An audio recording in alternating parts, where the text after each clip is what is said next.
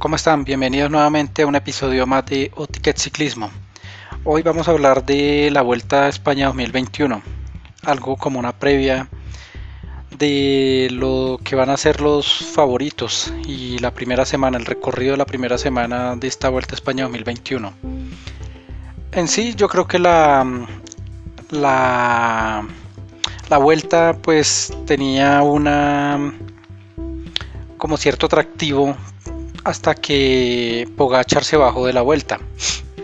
Ya bajándose Pogachar, pues queda.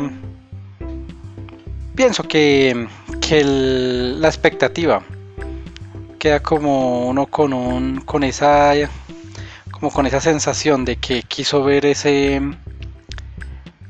ese duelo entre Egan Bernal y, y Pogacar. Entonces, pues bueno, ya sin Pogacar en, esta Vuelta a España, nos tenemos que esperar hasta el próximo tour, el Tour de Francia 2022, para tal vez saber si Pogachar tiene rival o no. Pero hablemos de la vuelta. Arranca el próximo sábado con una contrarreloj individual, donde pues para mí los grandes favoritos, después de, escuchar a muchos especialistas, el caso, por ejemplo, de Javier Ares, el, periodista de Eurosport, habla de siete candidatos más unos nombres que da que fácilmente se pueden volver 12. Hay otros que tienen 4 o 5. Pero yo creo que esto se va a definir por equipos. El Jumbo, el Bahrein Victorious y el Ineos Grenadiers. El primer favorito es Primo Roglic. Sin duda alguna la parte psicológica con la que va a llegar la ventaja. Diría yo que la ventaja psicológica con un oro olímpico en la prueba de contrarreloj pues eh, lo, lo, trae envalentonado para esta vuelta a España. Segundo, es el campeón defensor. Y un tercer título en serie, pues yo creo que es una buena motivación para Primo Roglic. Además de que conoce ya el, la carrera pues siendo el campeón de los dos últimos años, se sabe que ya la, tiene medida y es un gran especialista en esta, en esta competencia. ¿Qué, ¿Cuáles son las ventajas de Roglic para, para ser el primer favorito? Primero, pues la parte psicológica con la que llega, campeón olímpico de contrarreloj. Segundo, la primera etapa es una contrarreloj de 8 kilómetros lo que quiere decir que él puede desde, la primera etapa ponerse la camiseta de líder. Eso es una gran ventaja que, tiene Primo Roglic, que sabe manejar, digamos, la montaña, lo ha demostrado en esta Vuelta a España. Y la tercera, que al Jumbo Visma no, no enlistar en esta, para esta Vuelta a España a Bob Van y a Jonas Vingegaard, pues yo creo que lo deja él como único líder y yo creo que está bien lo que hace el Jumbo. Eso de poner dos, tres líderes en un equipo ya que se, se autoeliminen en plena carrera, yo creo que no, no es como muy bueno en una estrategia de equipo. Porque ya hemos visto lo que ha pasado, lo que pasó en el Movistar en la era Nairo Quintana, Alejandro Valverde y hasta Mikel Landa cuando estuvo allí. Y lo que vimos en el Tour de Francia con el Ineos este año donde mandó prácticamente tres líderes a, buscar un, liderato que en la primera semana pues lo sentenció a perder la, el título de a pelear por el título del Tour de Francia. Entonces yo creo que Roglic tiene esa gran ventaja. Son tres, son tres factores decisivos para, para la confianza de Roglic en defender el título. El segundo, creo que es Egan Bernal lleva un equipazo, pero pues tiene, tiene, tiene la desventaja ¿no? de, tener que un Richard Carapaz, campeón olímpico, ex campeón del Giro, tercero en el Tour de Francia. Entonces yo sí creo que es un es un problema para Egan Bernal tener a, a Richard Carapaz en esta vuelta a España. ¿Cuáles son las ventajas de, de Egan Bernal? Primero, el momento que está viviendo. Yo creo que ser campeón del Giro, la primer grande del año, yo creo que ya le da autoridad frente a un tercer lugar de Richard Carapaz en el Tour y de pronto el oro olímpico, que pues es una prueba de una semana, que no, no desmerita. Pero yo creo que eh, Egan Bernal tiene la capacidad de, de ser el líder de este Ineos para la vuelta. Segundo, el equipo que le envían va con Carapaz, eh, Thomas Pickott, Salvatore Puccio, Pavel Sivakov, Dylan Van Barley y Adam James. Eh, son gregarios de lujo siempre y cuando el Ineos tenga la capacidad de, de alinearlos como gregarios. Yo creo que el único que, que va buscando un, un liderato compartido es Richard Carapaz. Pero yo creo que si Egan sabe manejar este, este inconveniente que va a tener tal vez en la primera semana, pues va, a llegar a la segunda semana buscando la clasificación general. Y tercero, yo creo que el, no hay un rival así fuerte, además de Primo Roglic, que pueda buscar la, Vuelta a España o peleársela a Egan Bernal. Para mí, el tercero eh, aspirante serio a esta Vuelta a España se llama Mikel Landa. Yo creo, para mí, Mikel Landa es un ciclista que a mí como, como aficionado al ciclismo competitivo, me gusta la forma rebelde en la que él corre. Es el mismo estilo de Miguel Ángel López, pero con un poco más de, calibre. Entonces yo creo que estando en, en, condiciones reales y si llega a aprovechar el, el, el equipo que le está enviando el, el Victorious, yo creo que Landa tiene serias oportunidades. Landa va con Yukiya Arachiro, Damiano Caruso, Jack Haig, Gino Mader, Mark Bob y Jan Trannik. Es un equipo de peso que si lo demostró en el Tour de Francia ganando etapas y ubicándose como campeón por equipos. Entonces yo creo que Landa tiene un equipazo para de pronto apuntarse su primera grande. Y ya en el cuarto lugar, pues diría yo que el Movistar tiene opciones, ¿no? Porque sabe correr su vuelta. Y la verdad, pensaría que Miguel Ángel López, esto ya es un, un comentario yo creo que más de corazón que, que, real, ¿no?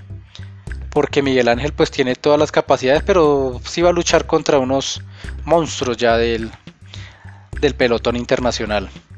Por ejemplo, decir que Miguel Ángel con el Movistar le pueda ganar la vuelta a Egan o a Roglic, eh, yo creo que no, no es algo razonable.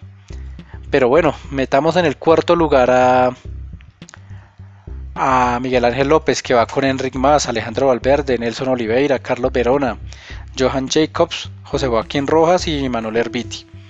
Entonces sería el cuarto el cuarto candidato, pero realmente es más de como de pasión ese cuarto candidato. Los tres fuertes para pelear esta vuelta son Primo Roglic, Egan Bernal y, y el señor Mikel Landa. Entonces, llegando a las conclusiones, Roglic tiene tres factores importantes. Primero, que es único líder en su equipo, un equipazo. El Jumbo siempre, los últimos tres años, ha demostrado ser un equipazo. Segundo, que la vuelta, la primera etapa arranca con una contrarreloj. Es fijo para él que pueda ganarla y vestirse de líder desde el primer día. Y tercero, pues la desventaja que tiene Lineos al llevar dos, líderes. Eso yo creo que le da un plus más al a Roglic para aspirar a ser el campeón de esta vuelta. Segundo, Egan Bernal. Pues las condiciones, el equipo, todo esto da para que uno pensar que Egan Bernal pueda ganar esta vuelta a España yo creo que la aptitud de que él va a tomar de ganar la tercera, la grande que le falta, puede ser un factor determinante también para lograr alzarse con el título. Pero pues tiene el problemita de, ir a buscar un, que le quiten el liderato en carrera. Ya los que conocemos a Richard Carapaz, recordemos que asaltó el liderato de Mikel Landa en el Movistar en el 2019 con finalmente un triunfo del Giro de Italia. Y nos mostró en esta prueba de ruta olímpica que aprovechó el papayazo y se volvió campeón olímpico. Entonces Bernal no la va a tener fácil. O sea, tiene una conspiración ahí a la espalda con Richard Carapaz y eso puede mermar las, las opciones de Egan. Carapaz pues depende de eso, de él, ¿no?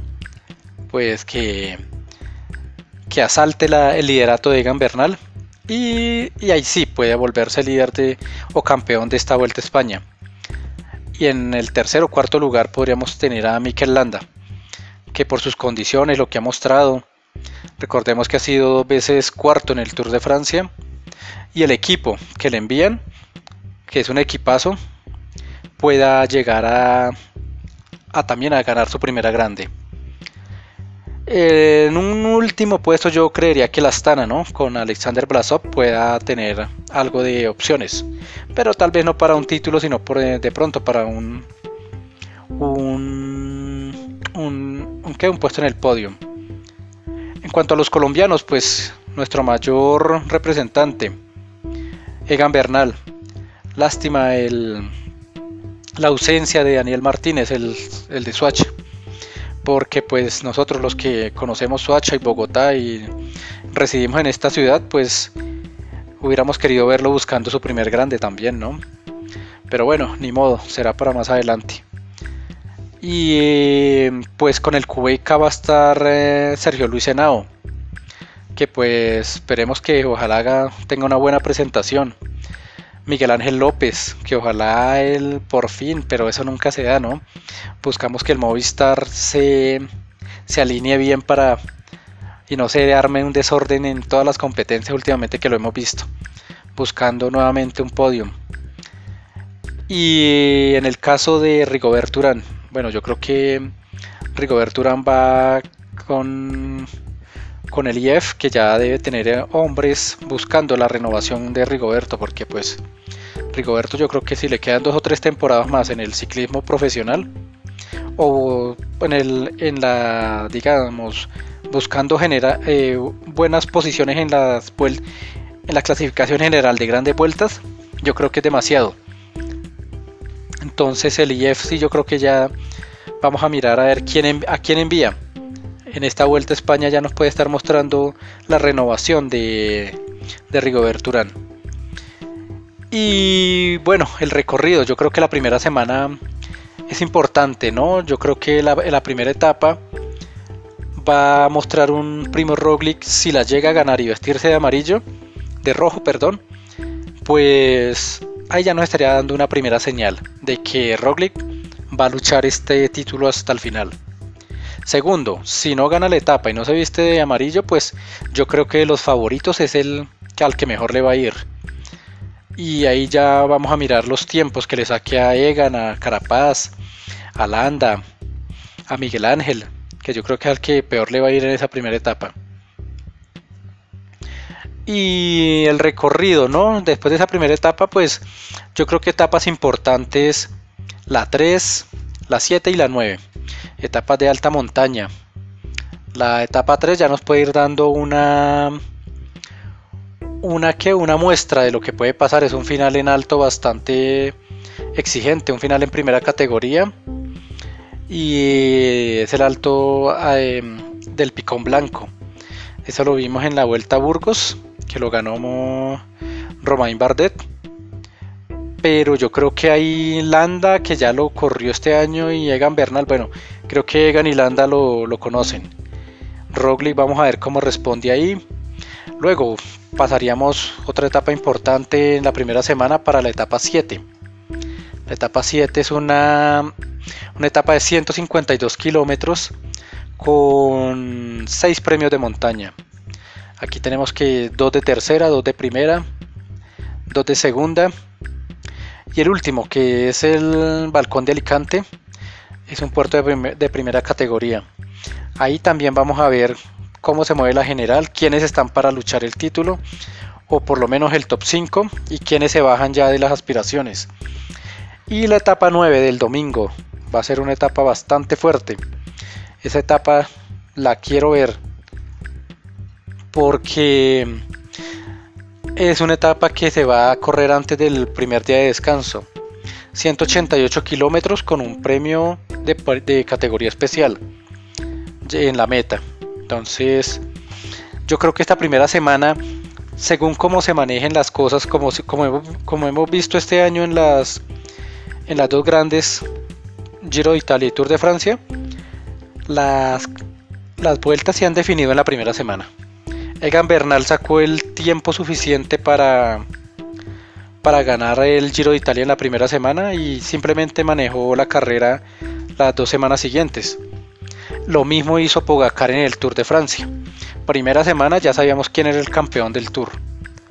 Y vamos a ver si pasa lo mismo en esta Vuelta a España, ¿no? Porque son tres etapas fuertes donde si alguno de los favoritos llega a buscar sacar la diferencia necesaria, Recordemos que, que han sacado diferencias de 4 y 5 minutos en la primera semana. Entonces eso ya es determinante. Casi que sentencia la carrera para las siguientes dos semanas. Vamos a ver qué pasa si, si la estrategia es la misma de Egan. Si Landa también busca esa estrategia. Si Roglic aguanta esa primera semana en, en la montaña. Yo creo que, que tendríamos competencia para la segunda y tercera. Pero si la estrategia es la misma del Giro y el Tour, entonces definiríamos nuevamente en la primera semana. Bueno, hasta aquí este comentario, esta opinión, ¿no? Esperemos que, que estos favoritos de una buena pelea así sea en la primera semana que se defina la, vuelta. Vamos a ver qué pasa con la tercera grande del año y nos estaremos hablando en un próximo episodio eh, la próxima semana. Que esté muy bien.